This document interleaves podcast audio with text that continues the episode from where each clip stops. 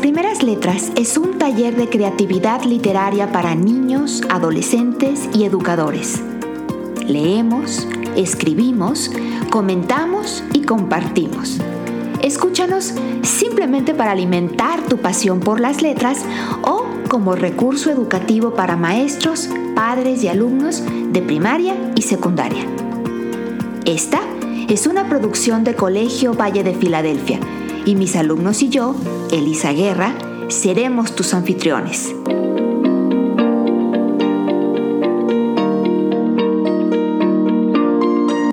¿Ya estás listo? Comenzamos.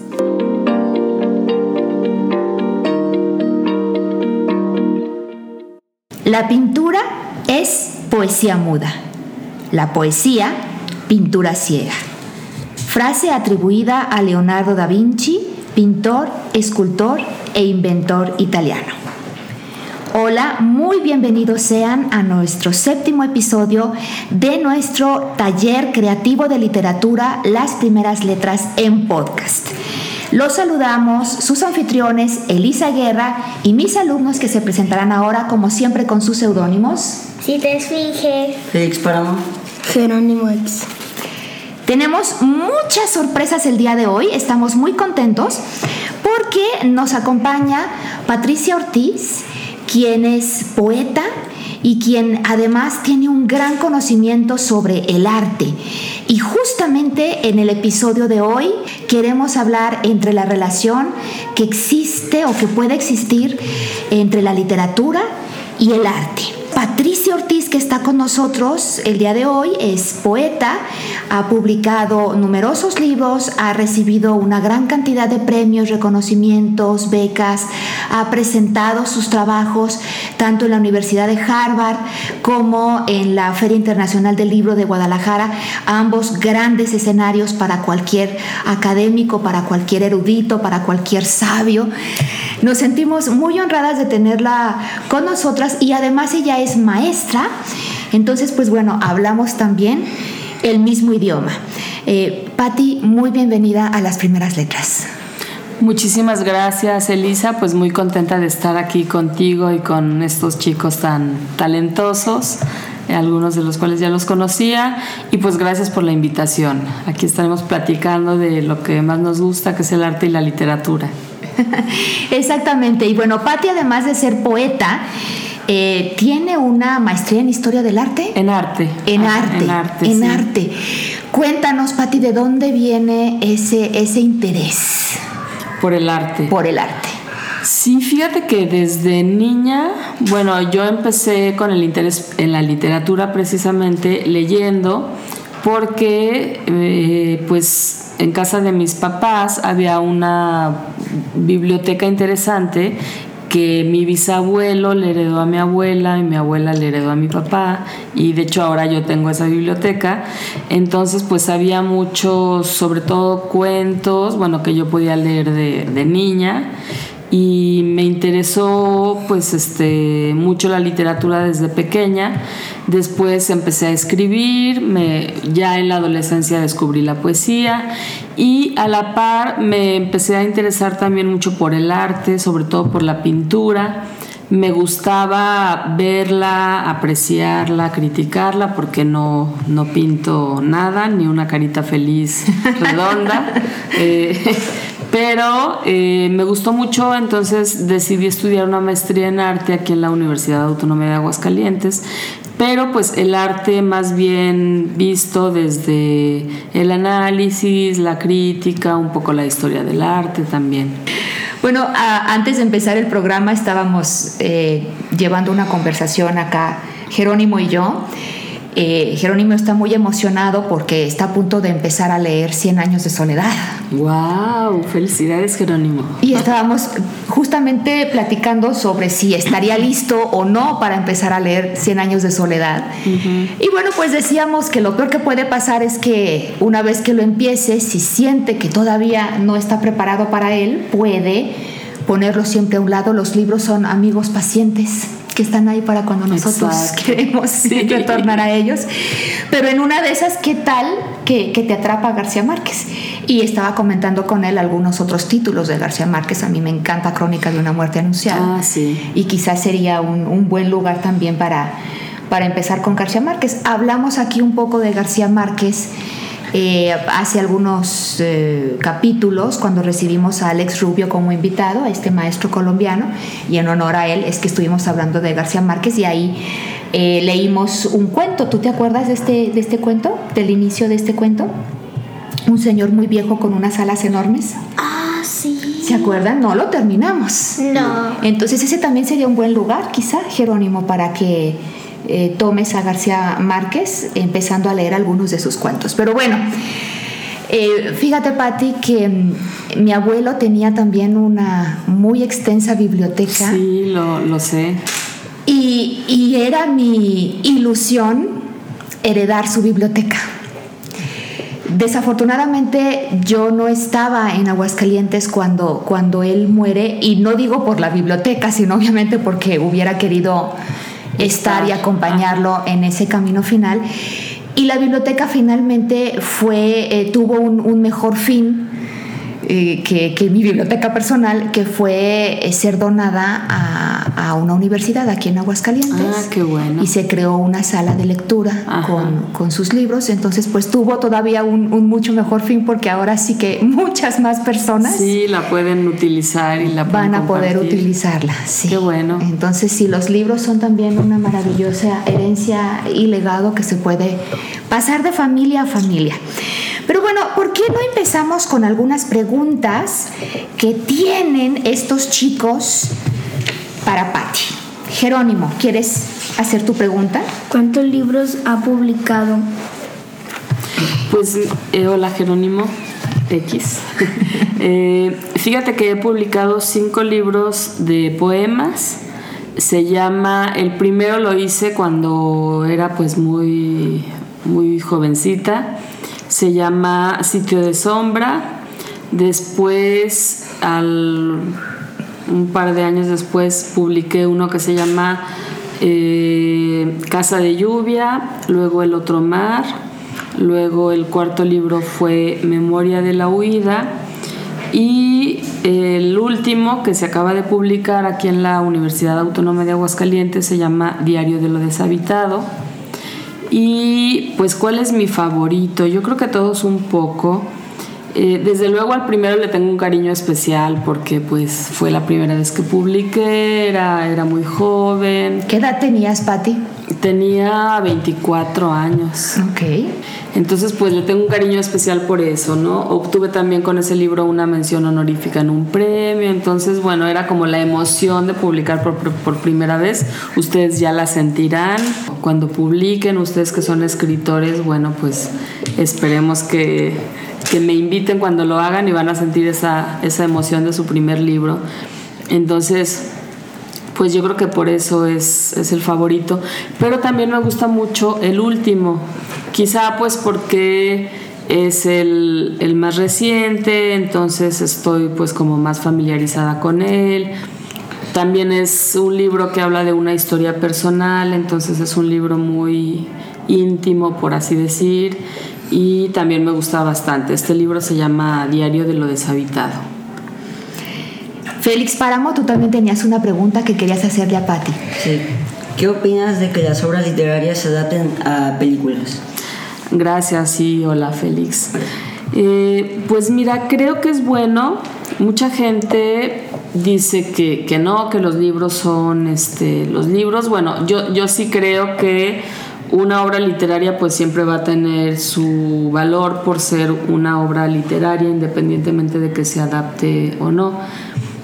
Pero sin embargo creo que hay, hay casos en donde las adaptaciones son muy buenas Ajá, ahorita si te esfinge nos enseña el mundo de Sofía, muy contenta.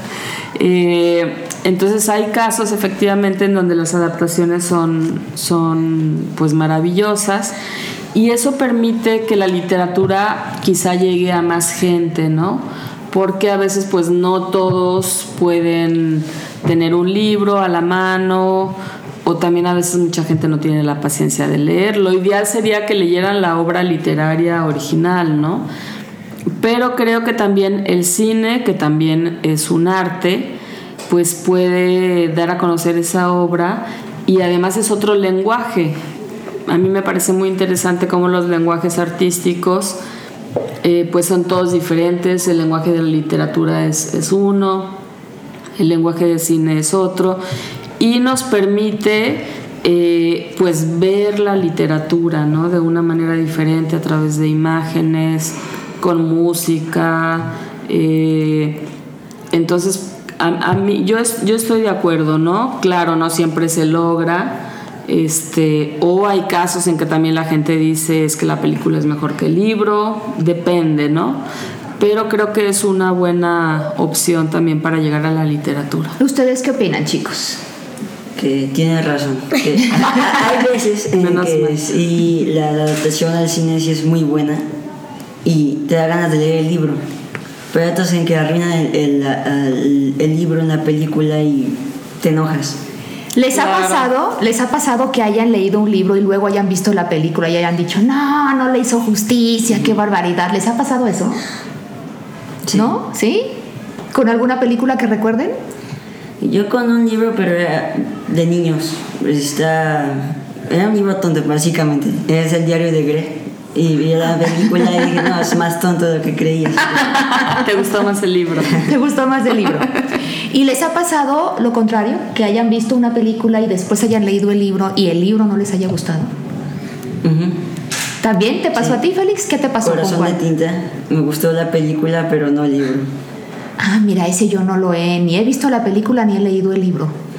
A mí me pasó también igual de niña con, con E.T., el extraterrestre. Ah, sí, una Que yo vi la película, cuando yo era niña fue una película, sí, Patito y yo somos de la misma tirada, era, era bueno, era el boom en ese momento.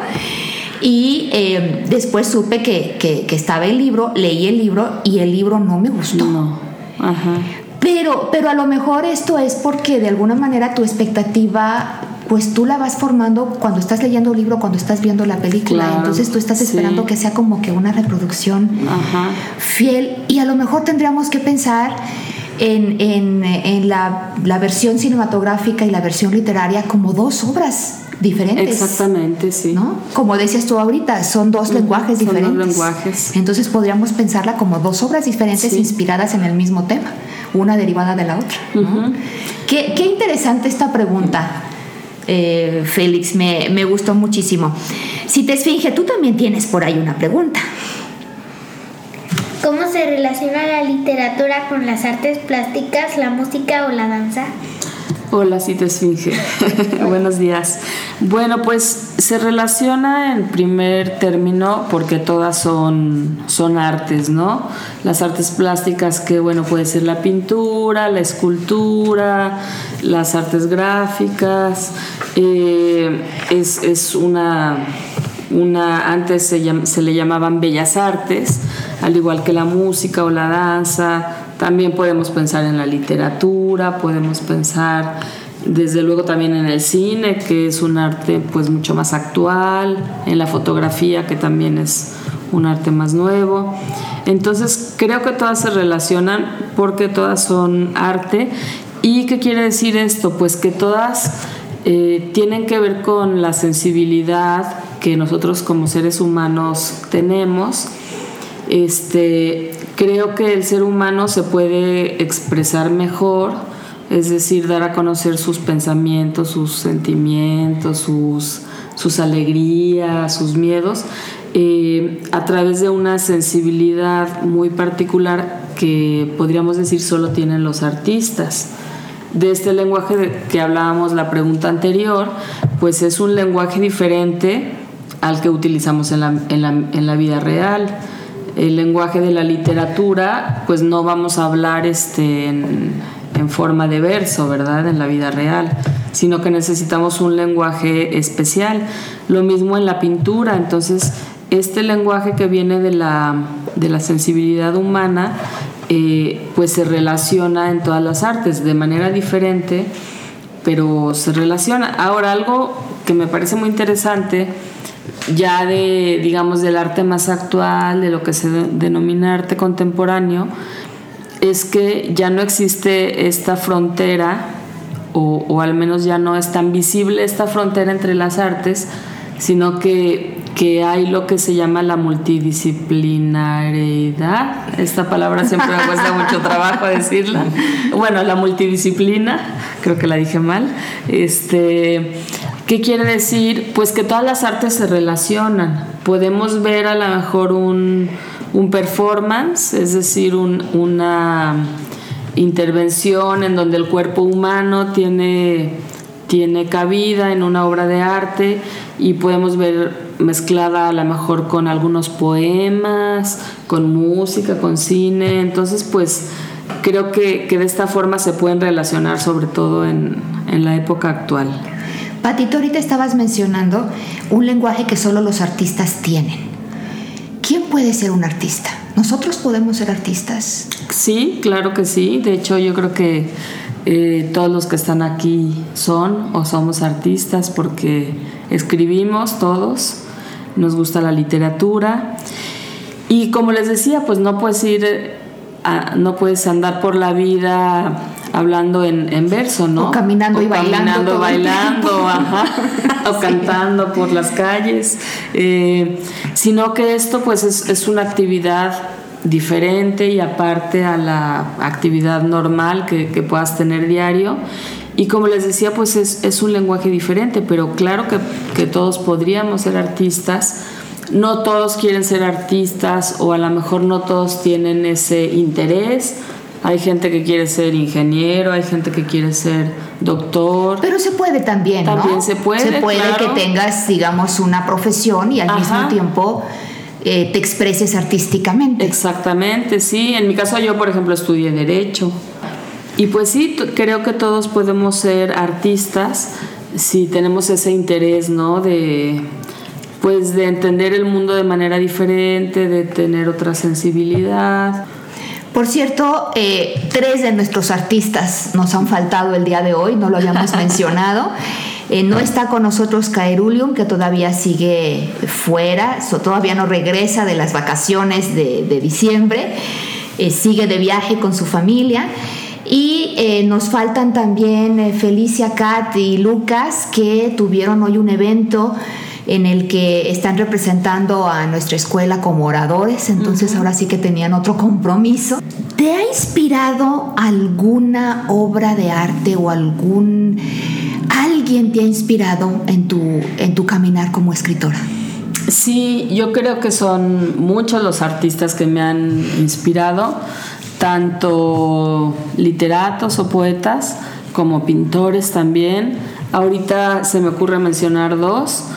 Uno, eh, un, libro que yo leí pues siendo casi un adolescente, que es un libro de Pablo Neruda, un, como ustedes saben, un escritor chileno que ganó el Premio Nobel de Literatura.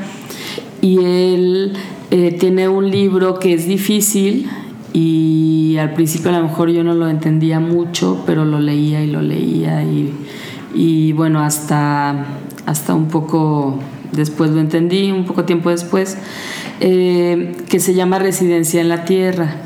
Este libro me gustó mucho porque el lenguaje pues era muy potente, era realmente este, muy fuerte y a veces eso pasa con la literatura, perdón que me desvíe un poquito del tema, pero este, a veces no, no, lo, no la tienes que entender así tal cual, como si te contaran una, una historia.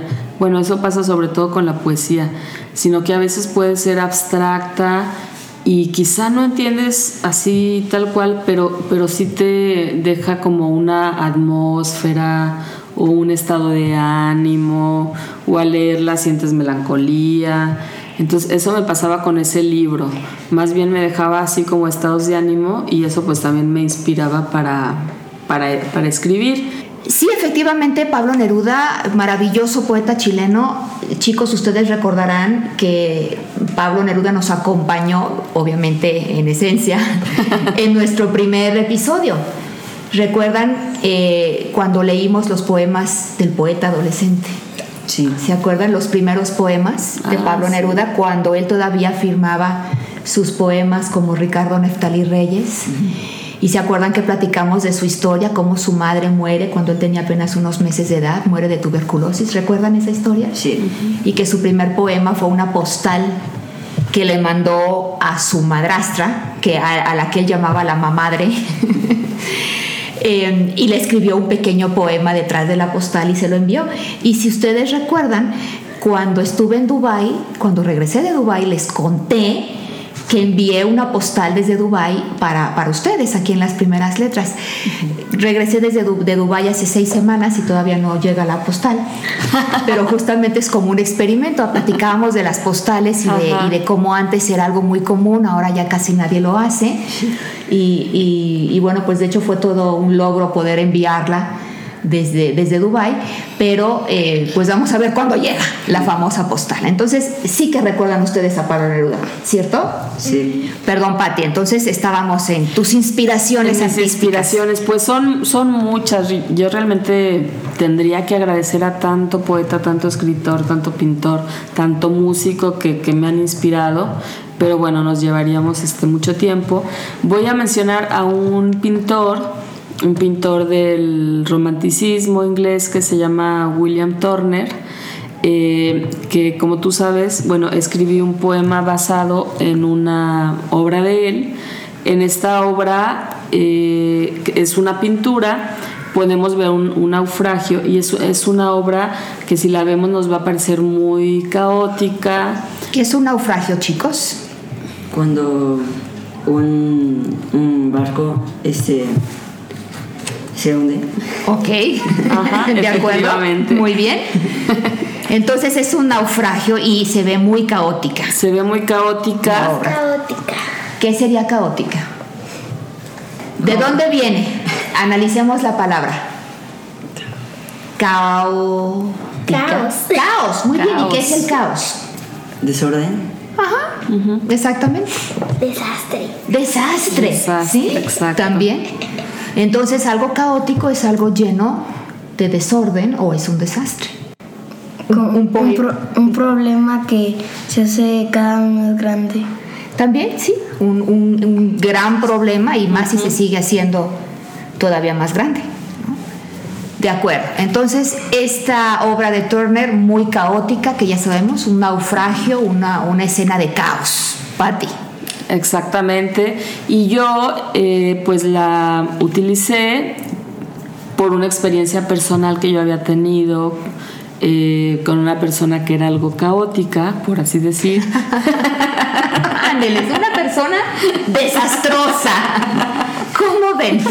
Entonces okay. un poco equiparé el, el cuadro de Turner a esta situación, porque esta situación pues había causado cierto caos, cierta eh, catástrofe, cierto desastre también en, en, mi vida, ¿no? Entonces, bueno, digamos que esta obra me inspiró porque dije, sí, o sea, es como el cuadro de Turner, es, es un caos esto, ¿no?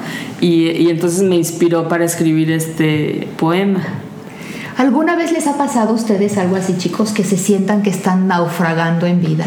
Que las emociones sean tan intensas que se sientan a veces perdidos o en un caos. No.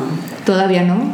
Qué bueno. Qué bueno, pero bueno, algún día vendrá. Espero y que es parte de la experiencia de, de estar vivos y de, y de, ser humanos, ¿no? Y de, y de, poder experimentar y vivir pues las emociones a, a, a, a profundidad.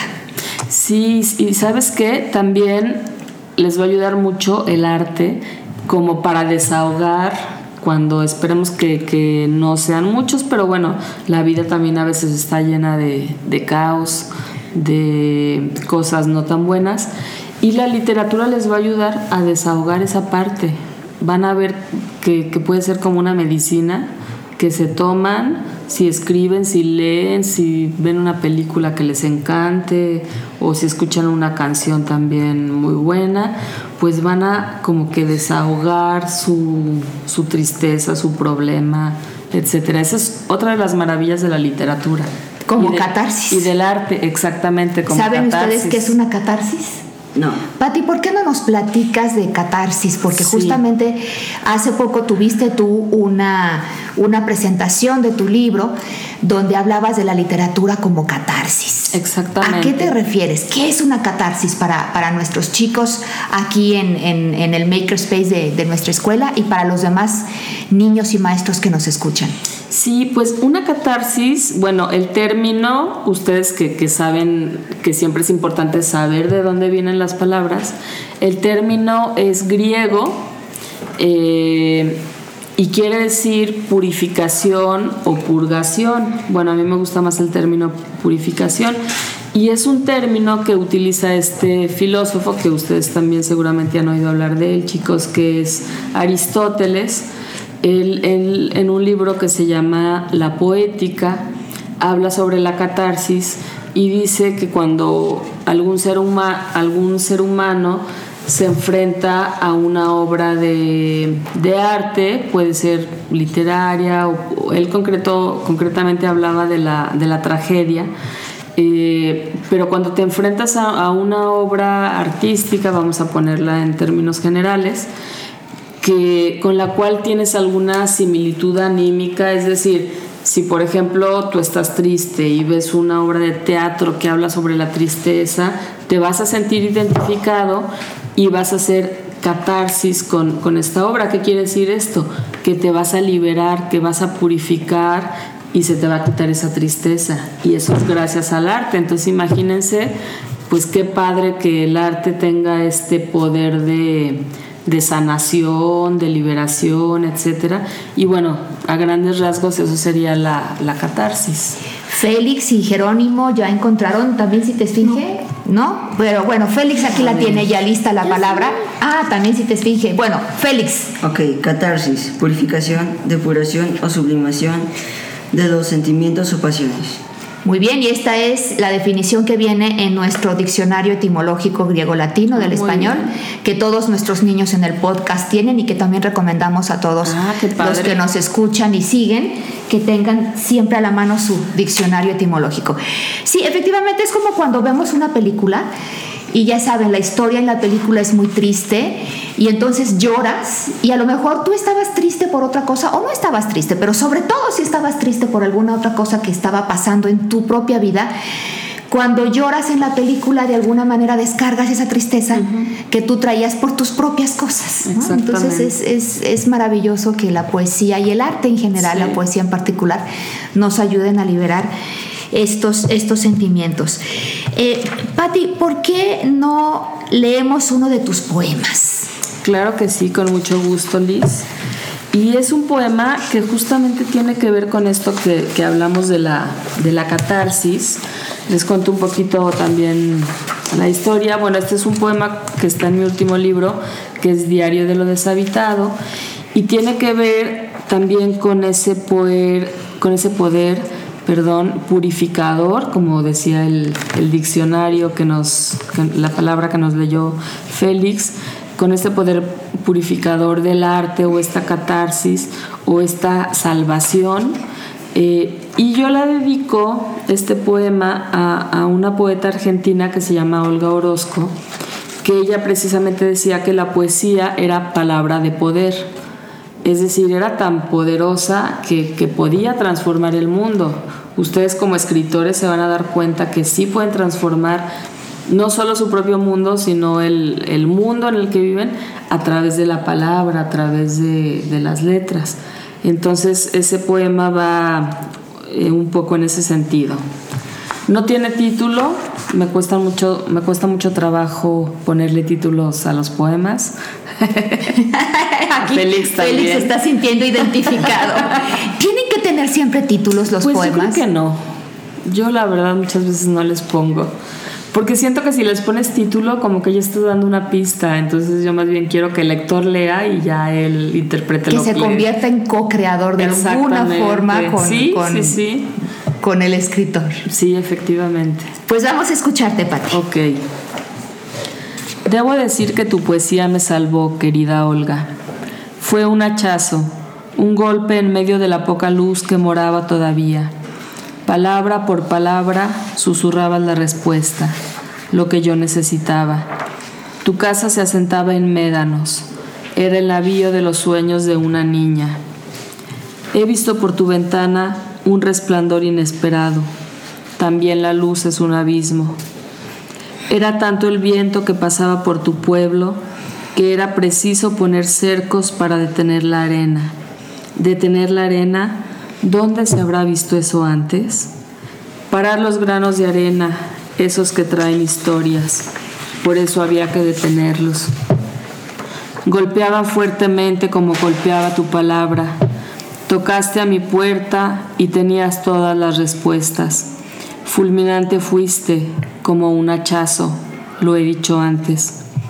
En el abismo de mi vida, cuando se habían apagado las velas y el amor, cuando como tú conjuraba de extrañas formas la tristeza, cuando se asomaba el árbol rojo que florecía a pesar de todo, tus palabras me salvaron. Ahora estoy en tu jardín y la casa se mueve como el barco que imaginabas siendo niña. El viento sigue siendo fuerte, pero no se mueve más mi casa. Ok, lo estamos digiriendo. Qué manera tan hermosa de terminarlo. El viento sigue siendo fuerte, pero no se mueve más mi casa. ¿Qué, les, qué, les, ¿Qué impresión les da eso, chicos?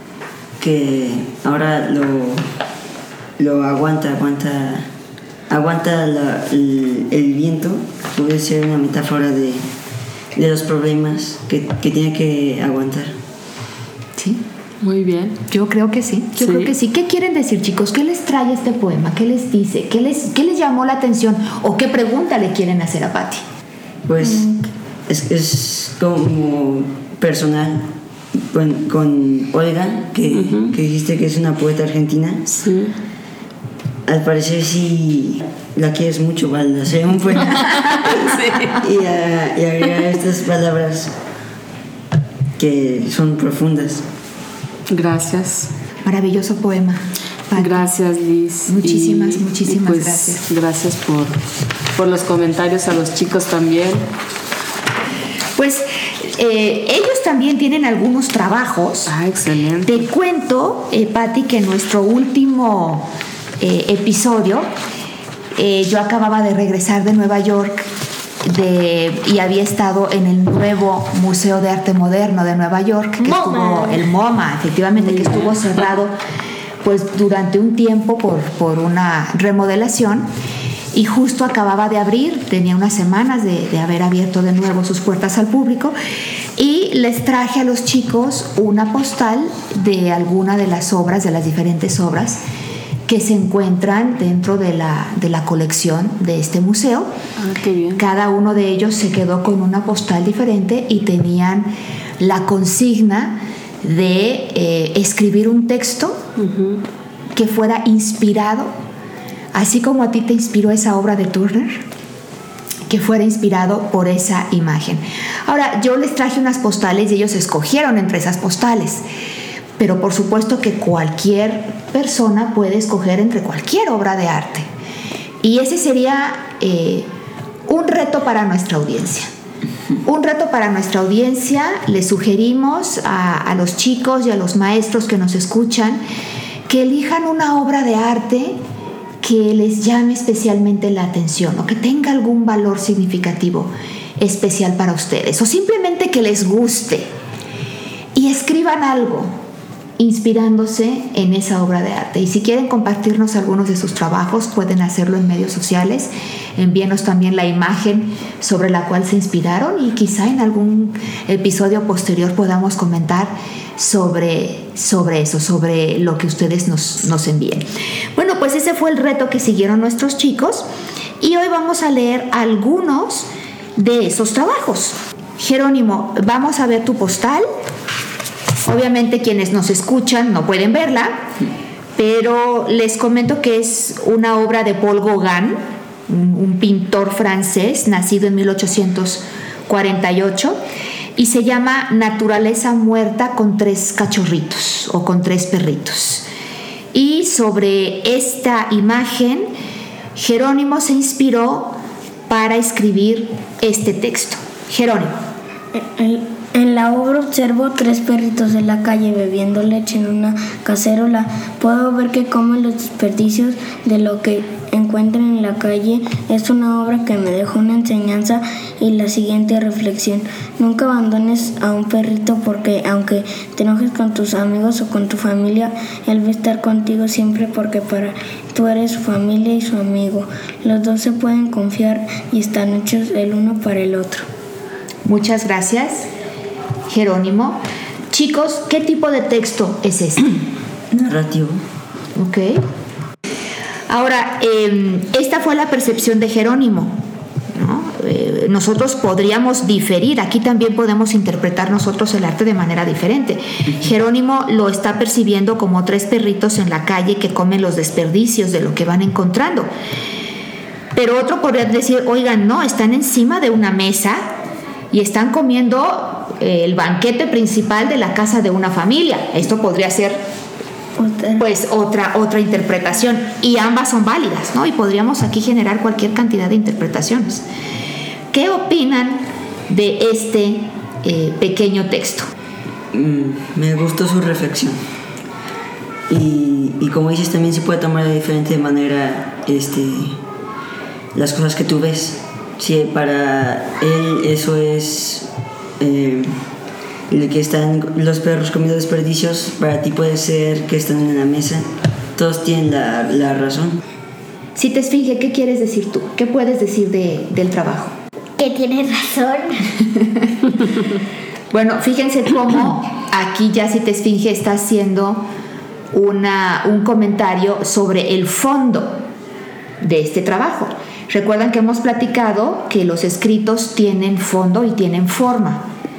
El fondo es lo que dicen y la forma, pues es la manera como lo dicen, ¿no? Entonces aquí eh, ella le está dando la razón, está manifestando su acuerdo con lo que él propone, con la consigna que él propone, que es nunca abandones a un perrito. No era esa. Ah, no era esa, ¿con qué estás de acuerdo? Con que los dos están hechos el uno para el otro. Ah, ok. bueno, con una parte de la. ¿Y de qué color es? Es café con manchas rojas. Es café con manchas rojas. Ok, bueno, pues creo que debes de estar muy orgulloso, Jerónimo, porque es el primer trabajo que si te esfinge ve con una variedad de colores. Siempre nos dice un solo color. Y ahora nos dijo café con manchas rojas. Es, es una muy linda reflexión sobre, sobre pues, la relación de amistad entre, entre el perro y el hombre. Mi recomendación sería, eh, Jerónimo, que cuides tu puntuación, básicamente eh, la estructuración de tus ideas. ¿Alguna recomendación que quieran hacerle? Si te esfinge Félix, Patti. Pues yo primero quiero felicitar a Jerónimo X. Es un, un texto muy bonito eh, y que nos hace reflexionar efectivamente que debemos de cuidar a los perritos, sean de la calle o, o vivan con nosotros, porque también como dice si te esfinge, eh, pues siempre van a estar contigo. Dicen que son los amigos más fieles. Entonces, bueno, me gusta mucho que retomes esta idea y que nos dejes esta reflexión, pues para ser conscientes del cuidado a los, no solo a los perritos, a los animales en general. Y eh, me parece que está bien escrita, solo por ahí faltó un, un, acento, en donde dice es una obra que me dejó con acento en la O, ahí le faltó. Este, pero pues por lo demás me, me gusta y felicidades. Casualmente, este, ayer me, me regalaron un libro que, que traje, por cierto, que es un libro que se llama 10 poemas al oído del perro, que es de un poeta que se llama Javier Acosta, que le dedica poemas a su perrito. Ay, qué cosa tan linda. Yo pensé sí. que ibas a decir, justamente ayer me regalaron y pensé que decir un perro. no, un libro. un libro, pero sobre poemas sobre, sí. sobre un perro. Bueno, pues, eh, ¿ya lo empezaste, Pati? No, me lo dieron ayer en la noche, pero está muy bonito porque fíjate que una, ah, viene también ilustrado. Viene ilustrado. Este libro es de un poeta que se llama Javier Acosta un poeta de Zacatecas muy bueno, es, es joven. Él ganó un premio muy importante que es el Premio de Poesía Aguascalientes. Y las ilustraciones son de una amiga mía que se llama Gabriela Itzagueri Mendoza. Eh, y pues son ilustraciones que tienen que ver con los poemas. Y ahí pues bueno, aprovecho, ahora que hablamos de esta relación entre las artes, pues podemos ver cómo la pintura ilustra estos poemas del, que, que el poeta le dedica al perro. Bueno, como dices tú, no lo pueden ver nuestros nuestros radioescuchas o nuestros escuchas, eh, pero pues están muy padres también las, las pinturas. Me encantan los libros ilustrados. Yo creo que no son nada más para niños. Exactamente. También los adultos podemos disfrutar. Sí. Bueno, pues tenemos ahora, eh, Felicia Cat no está con nosotros, pero le encomendó a Félix la muy delicada tarea de dar lectura al poema que ella escribió no está aquí con nosotros y no trajo obviamente su postal, no tenemos aquí su postal, pero eh, según recuerdo el título era el mismo que el que ella dio a su poema, que es Gitana Dormida, y el autor es eh, Henry Rousseau. Eh, entonces, bueno, con eso quienes nos escuchan pueden buscar la obra y pueden quizá tener una mejor referencia sobre la inspiración de Felicia Cat para este poema. Félix. Ok. La luna sale cuando su cuerpo recae, su piel morena acostada en la arena. Una gitana dormida en la oscuridad del desierto, con una fiera a un lado protegiéndola del viento. Una guitarra y una estrella son de lo que no te das cuenta. Descansa con tanta profundidad que se olvida del frío, pero sabrá que nunca llegará el, al olvido. Wow. Felicia es me gusta cómo escribe. Sí, es una gran poeta. Sí. Le hubiera encantado estar aquí contigo. Sí, sí, sí, qué lástima que no está, pero qué buen poema, ¿eh? Patti, ¿por qué no le dejas un mensaje a Felicia sobre su poema para que ella más tarde, cuando escuche la grabación del podcast, pueda recibirlo? Claro que sí, pues te felicito, Felicia Cat. Eh, creo que como dice tu maestra Elisa, eres una, una muy buena poeta. Eh, ¿Cuántos años tiene Felisa? 14. 14. Creo que estás justo en la edad en donde puedes descubrir muchas cosas. Yo te, te invito a que leas mucho, sobre todo, a que sigas escribiendo, no lo dejes, independientemente de, de que a veces no hay mucho tiempo por, por las tareas escolares y demás. Tú cada momento en que puedas escribe. Y el poema me parece muy bueno. Pude imaginar la postal, aunque no la estamos viendo aquí. Realmente tus palabras hicieron que mi imaginación volara y que imaginara esta gitana dormida. Tienes muy, muy buenas metáforas. Por ejemplo, la luna sale cuando su cuerpo recae. Eh, yo no le corregiría nada, creo que así está bien. Me gusta mucho cómo termina, dice, pero sabrá que nunca llegará al olvido. Es decir, a, pesar de, estar dormida, a pesar de, estar acostada en, la arena y de que haya una fiera protegiéndola o cuidándola, sabe que ella nunca va a llegar al, al olvido de eso, ¿no? Siempre va a estar en su memoria esta esta imagen de la luna, de la fiera, del desierto. Entonces, pues eh, creo que plasmas muy bien, ¿no? Como, como siempre se va a quedar con este recuerdo de ese, de ese momento. Y pues felicidades, Felicia. si mal no recuerdo, eh, ya habíamos platicado un poco de Rousseau, el autor de la obra plástica que inspiró a Felicia, y habíamos comentado que en su época él fue ridiculizado por otros pintores que se burlaban de él porque nunca recibió eh, realmente instrucción en el arte. Él, él era completamente lírico, podríamos decir, ¿no? Él, se creó a sí mismo. Y además le gustaba mucho pintar escenas sobre la selva, sobre fieras, como, como, como la que acompaña a esta gitana. Sí, pero nunca, nunca había visto la selva, ¿no?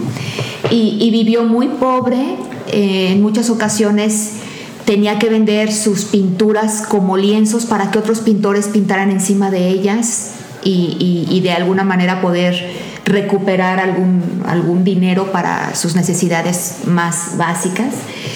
Y em, fue Picasso uno de los primeros pintores en reconocer su talento y de hecho organizó una reunión en su casa para, presentarlo a, otros de sus amigos pintores. Entonces Picasso le dio un poco del reconocimiento que tanta falta le hizo apoyo. y el apoyo durante, durante su vida. Entonces es, es, muy interesante conocer un poco no solamente de las obras, sino de los autores detrás de las obras. El tiempo se nos acaba. Este fue nuestro podcast de las primeras letras. A Borges dejamos las últimas palabras de nuestro episodio 7 de las primeras letras. Siempre imaginé que el paraíso sería algún tipo de biblioteca. Jorge Luis Borges, escritor argentino, 1899 a 1986. Bien, pues es hora de despedir nuestro programa. Patti, muchísimas gracias por haber estado aquí. Gracias a ustedes. Nos faltó tiempo, Patti. ¿Por qué no nos acompañas en otro episodio? Claro que sí, con todo el gusto. Podríamos dedicar un episodio a hablar eh, sobre poesía, simplemente sobre poesía. Me encanta la idea. Perfecto, pues entonces ya es un hecho. Estaremos entonces también con Pati Ortiz en nuestro episodio número 8 hablando sobre poesía. Nos vemos entonces. Gracias por habernos acompañado y nos despedimos. Adiós. Adiós. Adiós. Adiós. Hasta pronto.